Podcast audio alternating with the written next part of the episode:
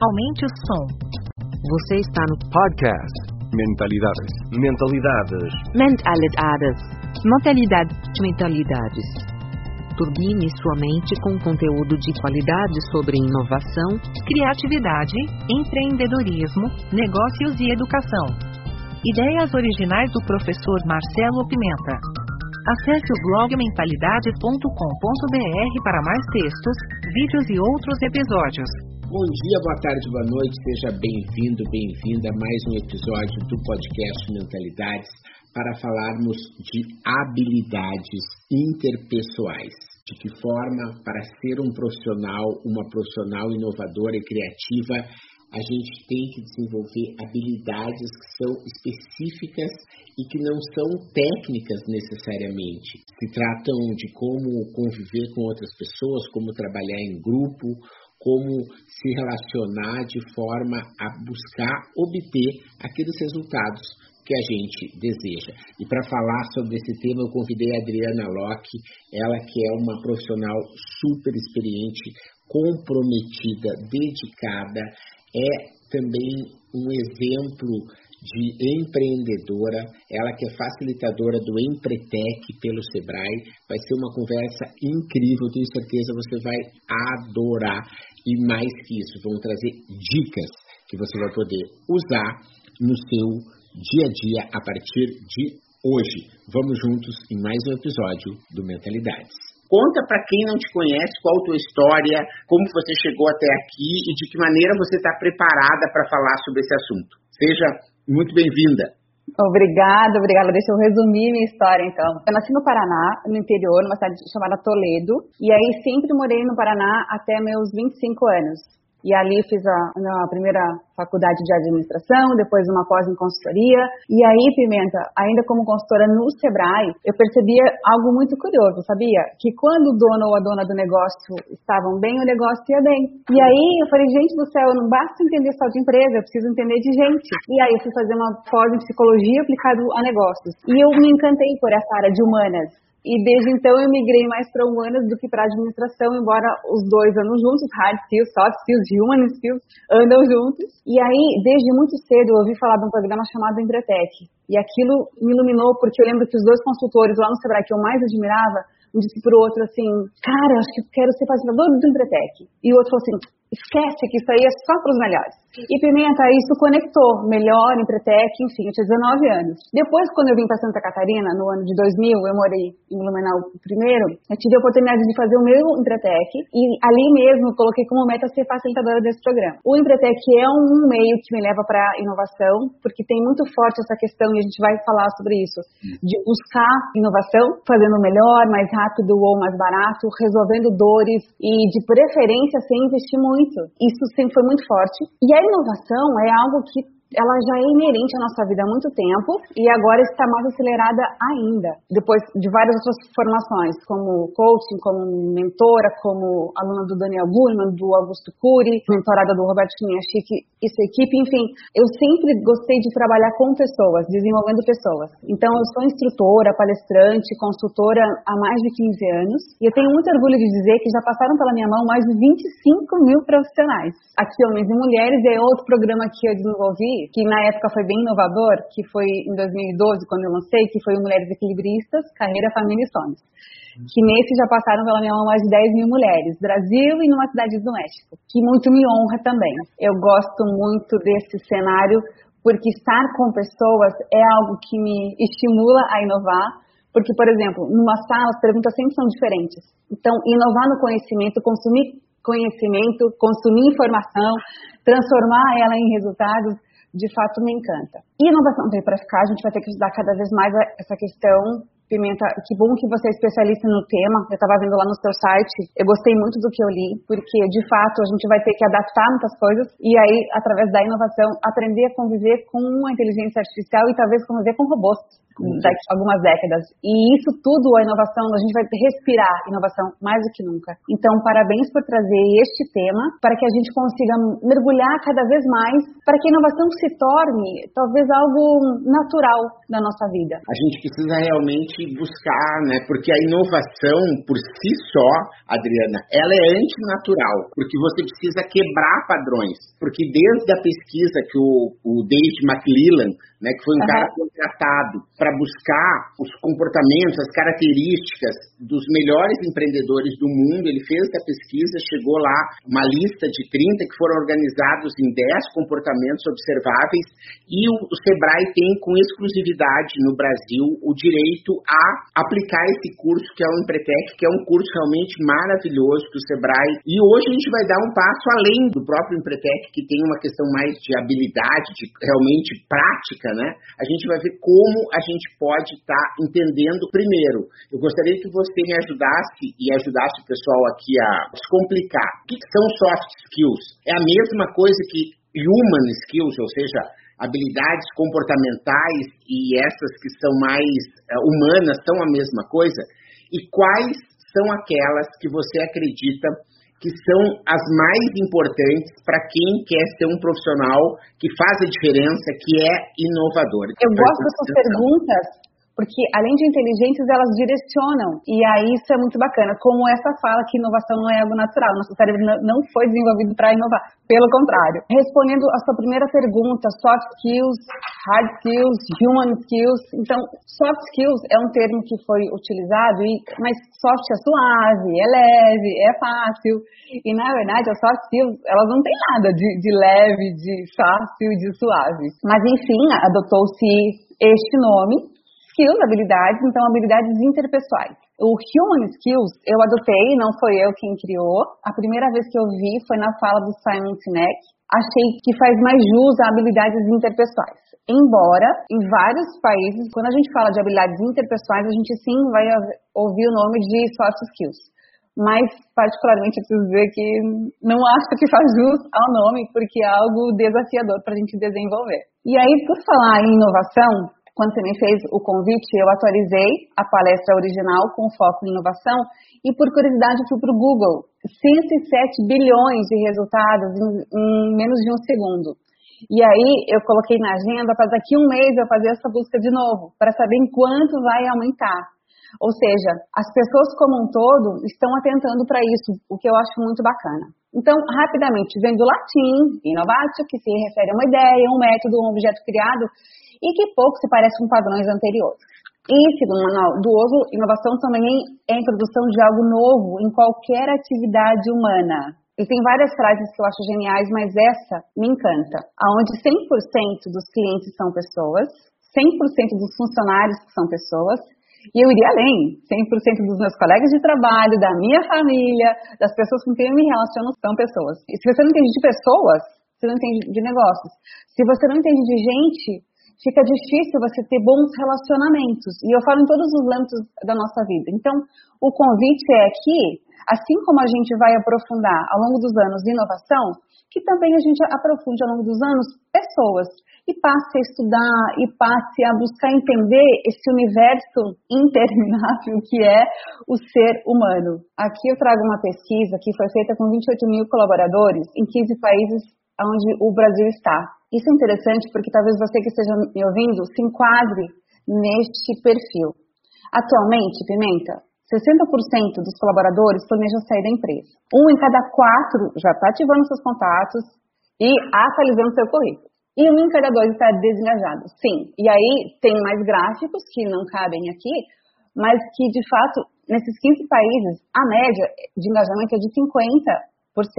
Isso faz diferença também para a inovação em várias áreas, de liderança, de desenvolvimento, mas também para inovação, porque funcionário que está desengajado não tem estímulo para inovar. Como que eu faço, Pimenta, para que eu estimule isso? Você me perguntou quais são as habilidades interpessoais para inovar. Uma delas está aqui, inteligência cultural. O que é inteligência cultural? Tem a ver com pessoas, óbvio. Aqui que a gente começa a casar habilidade pessoal com a inovação, com hard skills, com soft skills e vamos colocar tudo isso junto. Inteligência cultural é eu, de fato, estudar outras culturas e saber me comunicar com outras culturas.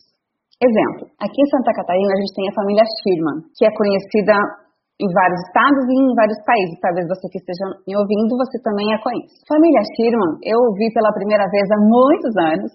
E eu lembro que das várias coisas que me chamaram a atenção, que o Wilfredo comentava, uma delas foi essa inteligência cultural, que na época nem tinha esse nome. O que, que ele disse? Que no planejamento deles, a cultura dos povos aonde eles iam parar. Um exemplo que na época me chamou muito a atenção, que talvez para você nem seja novidade, mas para mim, 1900 e bolinha foi, um determinado povo onde eles iam parar, alguma localidade na Índia, quando fosse dar o cumprimento, aqui no Brasil a gente está acostumado a dar a mão, ou agora, nesse cenário, a gente dá o soquinho. Tanto oferecer a mão quanto dar o soquinho, que no nosso país, na nossa cultura, é algo educado, é algo acolhedor, neste país, nesta cultura, não. Era ofensivo e representava uma ameaça. Então, pare e pensa comigo. Você já pensou se você chega num país estranho, num povo estranho, com, com sinal de ameaça, o que pode acontecer com você? Você pode não sair vivo. Então, inteligência cultural é justamente eu entrar no mundo do outro. Por exemplo, eu conheço várias pessoas que negociam com europeus. E a abordagem que um, que um latino-americano tem ao falar com um europeu não pode ser a mesma que a gente tem aqui conosco, que é esse calor, que é esse sorriso, e já chega perguntando da família. Não dá, gente, é algo mais formal, é algo mais objetivo. Ter essa comunicação adequada à cultura da qual eu vou trabalhar ou me relacionar faz parte dessa habilidade interpessoal para inovação. Então eu preciso sim entender entrar na cultura do outro. No nosso país já é muito diferente, né? Por exemplo, no Rio Grande do Sul, você citou Rio Grande do Sul, é muito comum falar, mas Bárbara, viu? E é algo querido. Tem outras regiões, inclusive no nosso país, que guria tem outra conotação. Então, entender essas várias culturas que o ser humano tem e eu me comunicar adequadamente com elas é muito importante. Outra habilidade muito importante que vem com nome e sobrenome é autoconsciência e autorresponsabilidade. Aqui também veio para ficar. Felizmente, a gente está dando valor a isso, dando poder a isso, porque tomar consciência de mim, das minhas habilidades, Pimenta, das minhas forças e fraquezas, da minha luz e da minha sombra, fazem com que eu de fato inove melhor. Ou inclusive que eu saiba que eu não tenho tanta habilidade assim para inovar, que eu preciso de mais estímulos externos, então tomar consciência do que de fato eu sou, do que de fato eu posso oferecer para o outro e o que eu não tenho e o que eu não posso oferecer para o outro é muito importante. Como é que faz para tomar consciência? Não é, não é um exercício fácil. Cabe autopercepção, cabe programa de desenvolvimento, cabe terapia. É muito difícil, Pimenta, um teimoso, assumir que é teimoso. Na visão dele, na consciência que ele tem, Pimenta, não é teimosia. É uma convicção interna muito forte. E de fato é. Ele não está falando por falar. Então, como é que essa pessoa faz para ter consciência se ela é ou não teimosa? Você já ouviu uma ou mais pessoas dizerem que você foi teimoso ou teimosa naquela situação? Você já viu a mesma pessoa dizer mais de uma vez que você foi teimoso? Aqui a gente tem um indicador, uma evidência de que, opa, existe sinal dessa característica de teimosia. Então, tomar consciência, eu também posso me observar, me perceber, mas também ouvir o que os outros falam a meu respeito filtrando muitas vezes, porque outro pode estar projetando, mas se várias pessoas estão vendo a mesma coisa em mim, assim como uma habilidade, a gente vê que aquela pessoa tem uma habilidade comercial incrível e uma high skill para vendas incrível, e ela não se vê.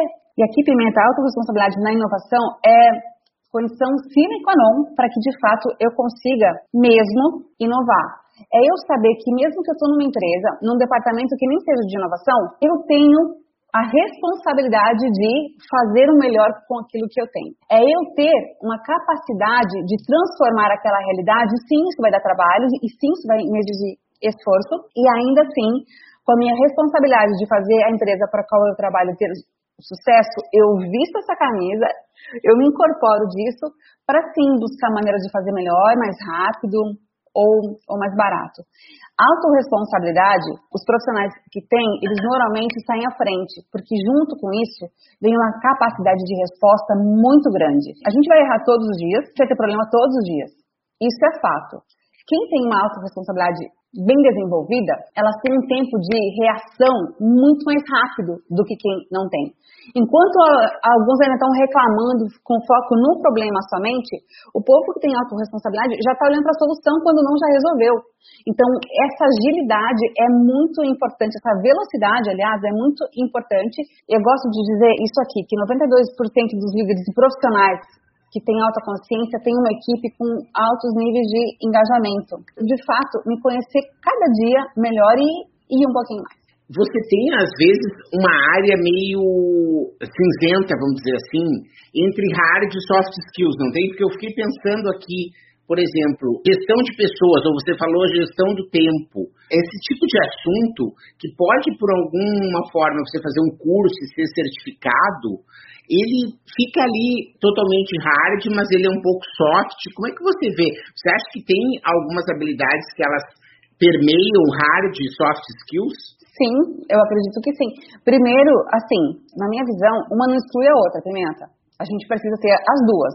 A gente precisa muito usar as hard skills, que são, por exemplo, conhecimentos técnicos, de tecnologia, de planilha de Excel, a parte técnica da minha função eu preciso. Então, eu não acho que elas brilham e não acho que elas sejam excludentes.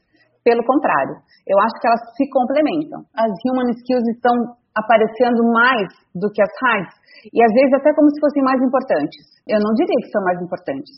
Eu diria, de novo, que são complementares. Mas por que está crescendo tanto? Já indo é, em direção à sua resposta. Porque, muitas vezes, as pessoas são contratadas pela competência técnica e são demitidas pelo comportamento. Aí as human skills entram neste comportamento, que às vezes aquele excelente técnico, ele é tão intragável na empresa que não vale a pena ter ele porque ele contamina toda a equipe. Aqui as duas acabam competindo.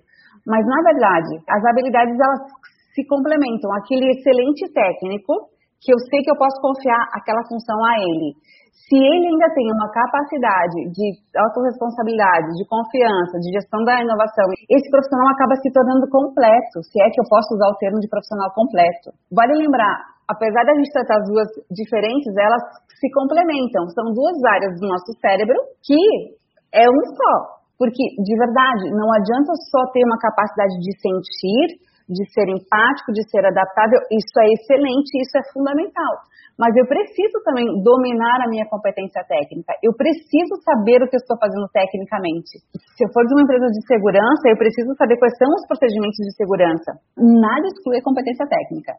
É que só ela percebeu-se que não basta. Gestão do tempo é hard skill ou é soft skill? Você viu como tem, então, lugares que são um pouco né, blur, né? Eu acho que assim, porque gestão do tempo você tem algo que é bem de habilidade técnica, você pode usar Pomodoro, você pode usar uh, alertas, ou seja, você pode ter tecnologias que te ajudam a ser um profissional cada vez mais treinado, vamos dizer assim, para essa habilidade técnica de gestão do tempo. Mas há uma questão comportamental, não há? Porque você precisa entender que você não pode fazer as duas coisas ao mesmo tempo, fazer uma tarefa até o final. Eu fico imaginando que existem algumas áreas que elas têm uma intersecção muito grande que chega a ser até difícil, né? Porque quando você fala em Excel, legal, mas ao mesmo tempo quando vai para esse lado em que mistura um pouco do humano com o técnico, às vezes eu me confundo. E você tem toda a razão, porque, por exemplo, o Pomodoro é uma hard skills que eu posso estar utilizando. Agora, tem a parte comportamental em gestão do tempo, uhum. que é o quê? Que é justamente, Pimenta, por exemplo, e aí eu vou seguir na sua linha, uhum. capacidade de dizer não é uma habilidade de gestão do tempo. Quem não sabe dizer não, esquece de administrar tempo. Uhum. Capacidade de dizer não não é uma hard skills, é uma soft skills. Uhum. Aonde eu vou priorizar o meu tempo que é, e as duas acabam se misturando. Eu não colocaria ela como uma, uma soft skill, nem uma human skills, mas vale, porque, porque justamente ela mistura. É, assim como eu saber priorizar o que eu quero, a, a priorização pode ser técnica. Agora, quando eu escolho que na terça-feira, dia 4, minhas prioridades são A, B e C, essa escolha é emocional, muitas vezes. Essa escolha é comportamental, muitas vezes. Então, eu uso a ferramenta para priorizar, a, mas eu uso a minha emoção para decidir. Obrigado por sua audiência. Aguardo seus comentários. Se achou esse conteúdo interessante, indique para quem você ama. No YouTube temos dois canais, procure por Mentalidade de Professor Marcelo Pimenta. Assine nossa newsletter gratuita em nosso site. E não deixe de participar da novidade, nosso canal Mentalidades no Telegram. Te espero lá.